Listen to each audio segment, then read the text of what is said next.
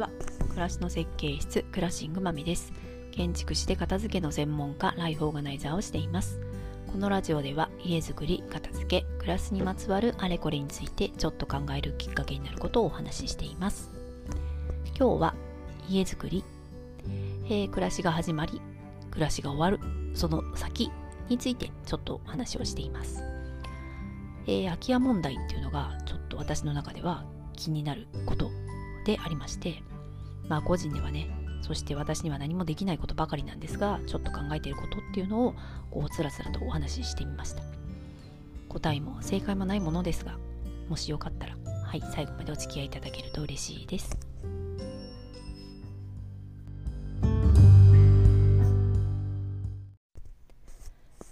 今日は家について、えー、空き家問題とか、まあ、家主がいなくなった後ですね、まあ、その辺もちょっと想像してみると、まあ、家づくりっていう視点が、まあ、変わるかもとは言わないですけどなんか新たなねちょっと視点が生まれるんじゃないかなと思ってお話をしようと思います。えー、これは私自身が、まあ、空き家問題って本当にまあ、個人の問題ではなく、本当この先どうなるのかなっていう、ちょっと時々心配に襲われるような問題でもありますし、あと最近ちょっと、えー、自分が経験した出来事で、家っていうのをまた改めてこう考える機会があったので、答えも正解もないですが、ちょっとそんなお話を今日したいと思います。えー、今、日本では家が余ってる状態。ま、だから空き家問題っていうのが起こってるんですけど、2023年には世帯数よりも1000万個以上、こう、余るんじゃないかっていうふうに言われてるんですね。で、おそらくその先もどんどん増えていくと思います。そしてこの世帯数っていうのも、実は親子世帯よりも単身世帯の方が多いんですよね。家っていうのは、まあ、親子で住むっていうのを想定して、まあ、設定して建てられたり作られたりすることが多いんですがこう全体的に見るとね住む人っていうふうに考えると単身者の方が圧倒に多いという現状です。きっとこの年代も若い人から、まあ、高齢者まで様々いると思いますがこの先はきっともっと高齢者の方が増えていくと思います。家は余ってるのに、この単身者が住みやすいと思う家は多分ほとんどないですし、多分空き家になってるっていうような家は、かつて、えー、家族が住んでいたという形態のお家だと思いますので、まあ、そこにね、単身の人が住むっていうのは、まあ、あまり快適に過ごすことは難しそうですよね。まあ、もちろん、こう、リノベーションなり、こう、手を入れれば、もちろん住みやすさっていうのは、えー、実現できると思うんですけど、まあ、それらはね、若い人ならそのこうエネルギーもパワーもありますが、まあ、高齢者となった場合、こう新たにこう自分が一人で住む家のためにこう手を入れたりっていうのはこう結構大変だと思うんですよね。まあ、ちょっと前にも話してますが、うちの実家もね、ちょっと水回りをリフォームするっていう風で、えー、相談乗ってたんですけど、やっぱり年取ってからそういった決断をしたりとか、えー、考えたりっていうのは、やっぱりそれなりに負担がありますし、まあ、コスト面だけではない、いろんな、こう、問題というかね、課題というか、えー、大変なことがあるなというのは、本当に私自身も感じました。なので、家は余っていくのに、その家に住みたいという人、ニーズはどんどん減っていくっていう、すごくアンバランスな状態が起こるので、この空き家問題っていうのは本当にね、なかなか、うん、いろいろ絡み合ってるなと思います。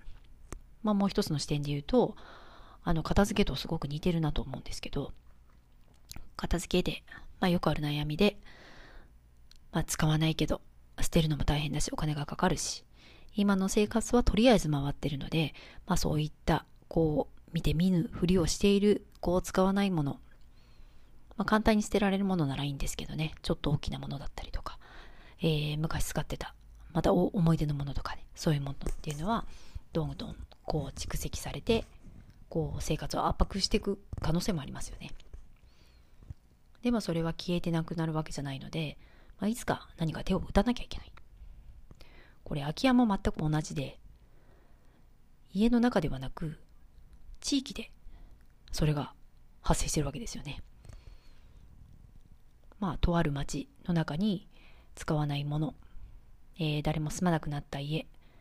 えー、そういうのが放置されていて、本当はね、お金をかけて解体したり、何かこう、手放すということをした方がいいんですが、見て見ぬふりをした方が、税金的にもね、えー、ややこしくないし、っていう風で放置されている。まあそれは、そこに住む地域の人にも迷惑をかけているっていうことにもつながってしまいますよね。なんで、本当に個人の問題ではなくなってきてしまうんじゃないかなというふうに思います。で、そう考えると家っていうのは建てた後、住んでる時はいいんですけどね。まあ、住んでる時だって、うん、やっぱりこう家族は変わっていくので、その変わっていく家族に合わせて、あのー、住みよくしていく必要はありますけど、だんだんこう数が減っていく家族、うん、数が減っていく家主に対して家がどうなっていくかっていうのは、うん、本当にこうその先を考えるとちょっとね想像をしておくっていうのもまあ必要かなというふうに思います。そして最近あった話で言うと、えー、私が設計事務所で勤めていた時に、まあ、担当はしてないんですけど、えー、一件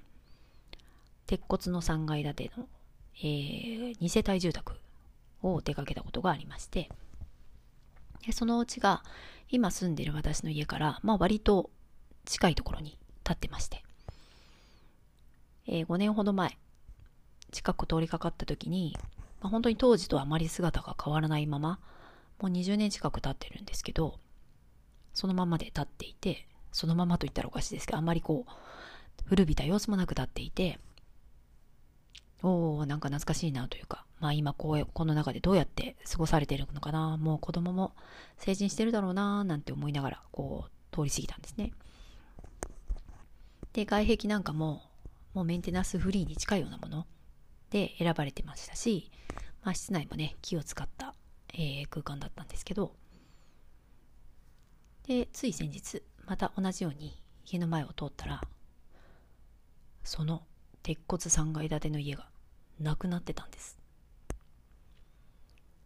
新たにマンションが工事中でした。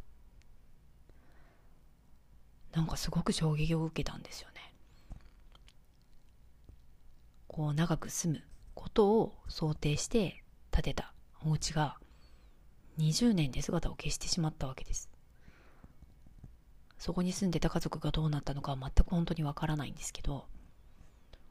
本当にこう家族の形とか人ってどうなるのか分かんないんだなっっていうことを思いましたし。まあ本当事情は分からないんですけどね。うん。なんかこうすごく何とも言えないこう感情になりました、まあ、これを言葉にするのは 大事なことなのかもしれないですけど。で同じようにやっぱ当時、えー、設計事務所で建てたお家えー、和風建築のねなんか旅館みたいねって言われるようなお家があったんですけどそこも10年ちょっとで実は解体したっていう話を聞いて平屋でね、えー、ちょっと先には子供も一緒に住むかもしれないっていう風でそれを想定して設計して、まあ、自分たちも年を取っていくから年を取っても住みやすいようにっていう風でバリアフリーっていうような視点も入れつつ設計したお家だったんですけどたった十何年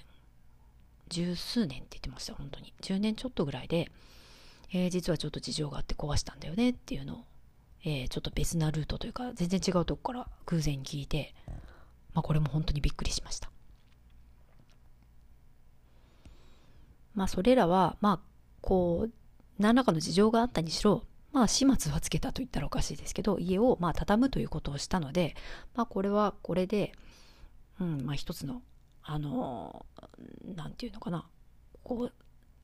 家のストーリーとしてはまあ一つあるのかもしれないですけど、うん、でも家って本当に建てたものの、まあ、どうなるかわからないし、まあ、それでもその住んでた10年とか20年が、えー、そこに住む家族がね快適にこう、家で心地よく住めればもうそれで全然いいとは思いますけど、うん、家家にこう全て価値観を置きすぎてしまう必要もないかなとも本当に思いました。やっぱりその人自身また家族が幸せに生活するためそのツールの一つなんですよね家っていうのは、うん、だからそれぐらいの視点で考えるのもありかなと思いますしでも理想の家とかこうしたいっていう強く持って家を建てるのももちろんありますけど、うん、でもそれぐらいこう家って実はこうどうなるのかわからないし